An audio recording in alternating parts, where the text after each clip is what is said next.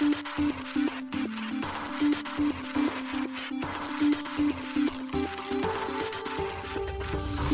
しい経済ニュース。この番組では現当社のメディア新しい経済がブロックチェーン仮想通貨フィンテックに関する日々のニュース解説を平日毎日音声コンテンツでお届けしています。そして新しい経済ではブロックチェーン仮想通貨に関するニュース解説記事やインタビュー記事学習記事などのたくさんのコンテンツを掲載しております。ぜひ新しいひらがな経済漢字で検索してメディアもチェックしてください。そして LINE 公式アカウントではメディアの更新情報を配信しております。LINE 公式アカウントにもぜひご登録ください。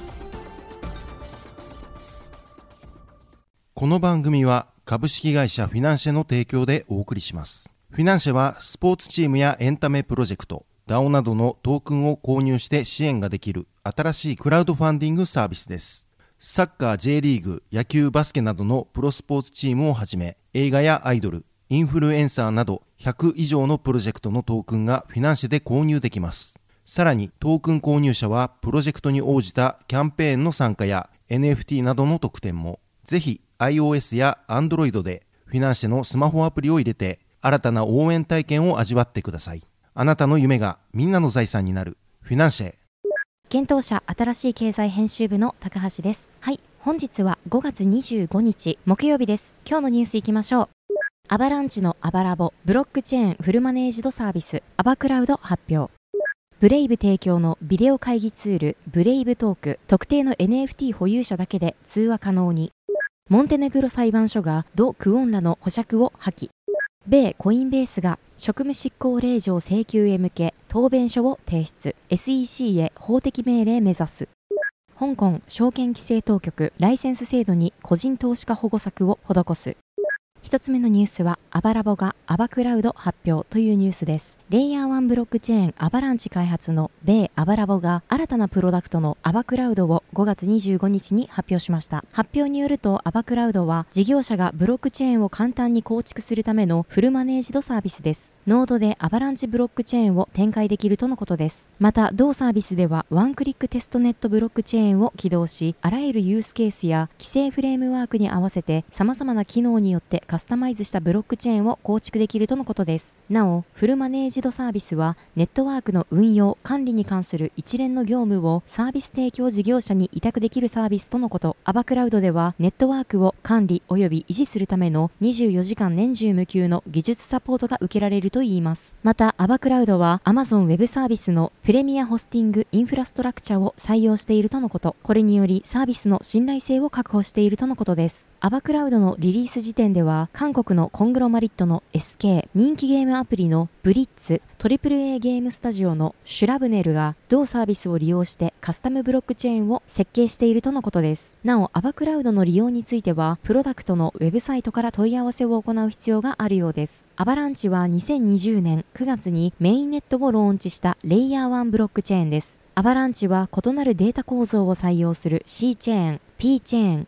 X チェーンの3つのチェーンで構成されたブロックチェーンであり、それぞれで重要機能の役割を分担しています。C チェーンではスマートコントラクトの実行が可能なため、 DApps の構築に利用されます。また P チェーンはアバランチにおけるメタデータを記録するチェーンとなっており、 AVAX のステーキングやバリデータ、サブネットの管理に用いられます。そして X チェーンは資産の作成及びトレードに特化したチェーンとなっています。また、アバランチでは同ネットワークを利用して独自ブロックチェーンが構築できるサブネットの機能も提供されています。アバラボでは4月6日、金融機関向けのサブネットエバーグリーンをローンチしています。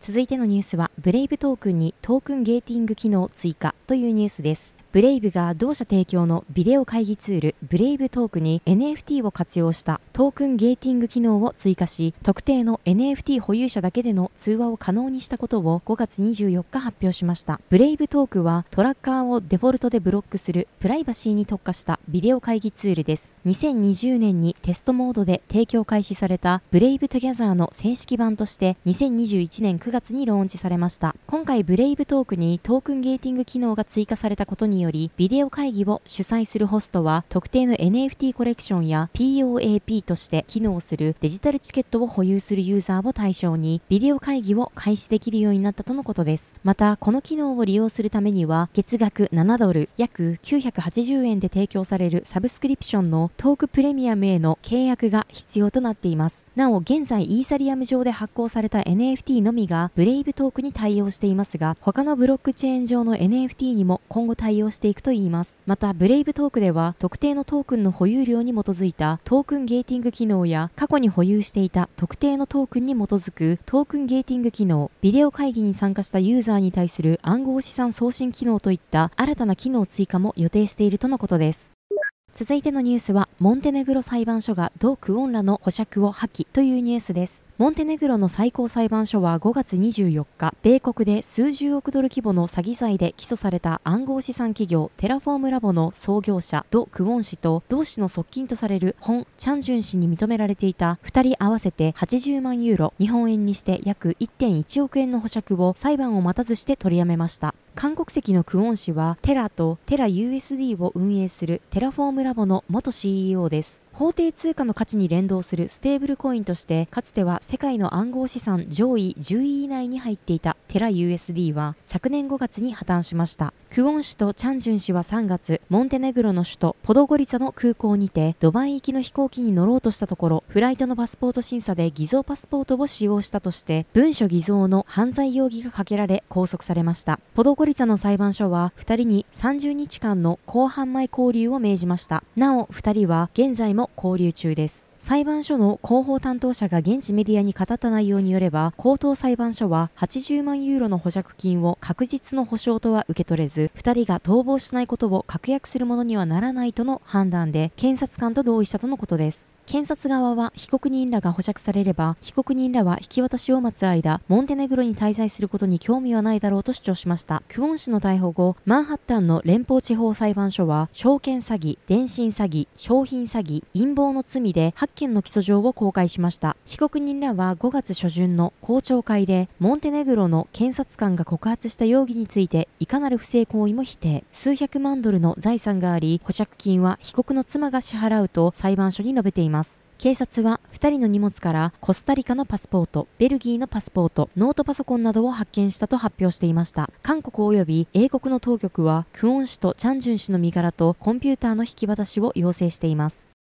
続いてのニュースは、米コインベースが職務執行令状請求へ向け答弁書を提出、SEC へ法的命令目指すというニュースです。米大手暗号資産取引所のコインベースが、米証券取引委員会 SEC に対する職務執行令状マンデイマスを求める請願書を後押しするための答弁書を提出し、コインベースの請願に対する SEC の主張に反論したようです。コインベースの最高法務責任者のポール・グレワル氏がツイッターで5月24日に報告しました。グレワル氏のツイートによれば、裁判所へ答弁書が提出されたのは5月22日です。同氏は、職務執行令状はここで示されている異常な事実に対するテーラーメイドの救済策だとコメントしています。職務執行令状は米国において裁判所から命令という形で政府、下級裁判所、企業、公的機関に対して行われる司法救済手段です。対象者に対し法律に基づき行う義務のある特定の行為を行わせるために発行されるものです。また、職務執行令状は公的義務の性質を持ち、特定のケースにおいては法定義務となります。つまり、この令状が正式に発行されれば、SEC がコインベースの請願書を拒否した場合でも、デジタル資産規制を決定するために、職務執行令状によって対応が義務付けられる可能性があります。コインベースが提出した答弁書によると、SEC はコインベースの請願書で提起されたまさにそのトピックについて暗号資産業界に対する強制執行運動を継続する意図を示しましたが、他のデジタル資産関連の規則制定請願でも何年も行ってきたように、その請願を無視したと記されています。また SEC の現在の強制執行運動はデジタル資産に対する証券法の適用可能性に関するこれまでの見解から大きく逸脱している。一方で SEC c は開示されていない新しい基準の違反について業界に対し無期限に強制訴訟を起こす権限を主張しているとも述べました。コインベースは裁判所が SEC に対しこれまでの遅れについての説明といつまでに回答するかを表明させ進捗情報を報告するよう命じることも可能だと伝えています。またコインベースは同社の申し立てが却下されたとしても裁判所が SEC を監視し続け規則策定を進展させるよう SEC を追い込むべきだと主張しています。しています。なお裁判所が職務執行令状を発行する場合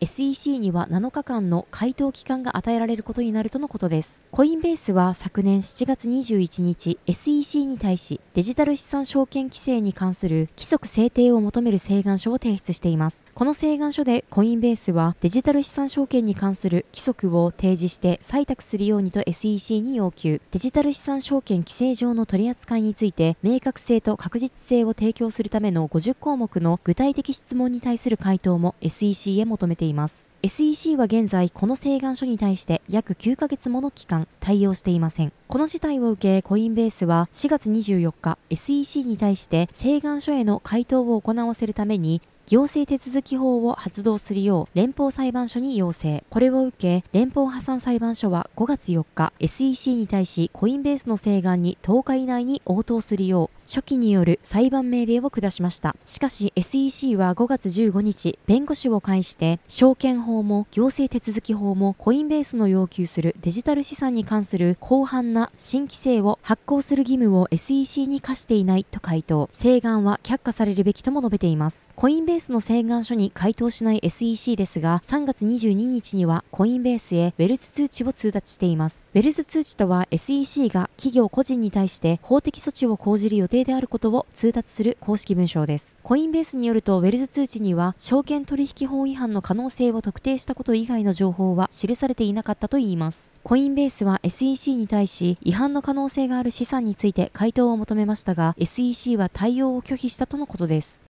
続いてのニュースは、香港証券規制当局、ライセンス制度に個人投資家保護策を施すというニュースです。香港の証券規制当局は6月1日からデジタル資産企業に対する厳格な規則を導入するため暗号資産ライセンス制度に個人投資家保護のための措置を含めると発表しました暗号資産の小売取引を許可する香港の動きは昨年起きた暗号資産取引所 FTX の破綻により大きな打撃を受けた暗号資産分野の混乱の1年後にもたらさされました新体制では全ての取引プラットフォームと取引所にライセンスの申請が義務付けられていますなおこれに違反すると罰金や懲役刑が課されることになります。証券先物取引委員会 SFC の仲介部門暫定責任者であるキース・チョイ氏は5月23日の記者会見にて暗号資産取引が禁止されている中国からの個人トレーダーを受け入れないようにオペレーターは顧客チェックを行う必要があると伝え事業者はサービスを提供する法域の法律、規制を遵守する責任があると述べました。SFC は2月にデジタル資産取引に関するコンサルテーションを終了。同期間は様々な投資家保護策を提案しています。この提案には合計で152件のパブリックコメントが寄せられました。対策には企業に個人投資家のエクスポージャーの上限を設定することを義務付けるほか、発行から1年以上経過した流動性の高いトークンのみ個人取引を認めることなどが含まれます。また、新制度では未認可プラットフォームからのサービスの販売も対策対象となります。SFC のフィンテック部門の責任者であるエリザベス・ボン氏は、認可されていないプラットフォームに関する広告を出すことは違反であり、ソーシャルメディアのインフルエンサーが香港の投資家にこれらのプラットフォームのサービスを個人的に宣伝することも対象となると述べています。証券監督者国際機構イオスコは5月23日、暗号資産の規制に関する初のグローバルなアプローチを発表。イオスコのこの取り組みは、昨年の大手暗号資産取引所 FTX の破綻の教訓を生かし、消費者保護に対する懸念が高まったためです。一方、一部の投資家はビットコインが5月24日に27,431ドル、日本円にして約383万円まで75%回復したことから躊躇することなくビットコインを購入しています。はい、本日のニュースは以上となります。このように私たち新しい経済編集部では、ブロックチェーン暗号資産に関するニュースを平日毎日ラジオで配信しております。本日ご紹介したニュースは、新しい経済のサイトに上がっております。ぜひ、サイトの方も見に来てください。新しいひらがな、経済、漢字で検索して見に来ていただければと思います。それでは、本日もありがとうございました。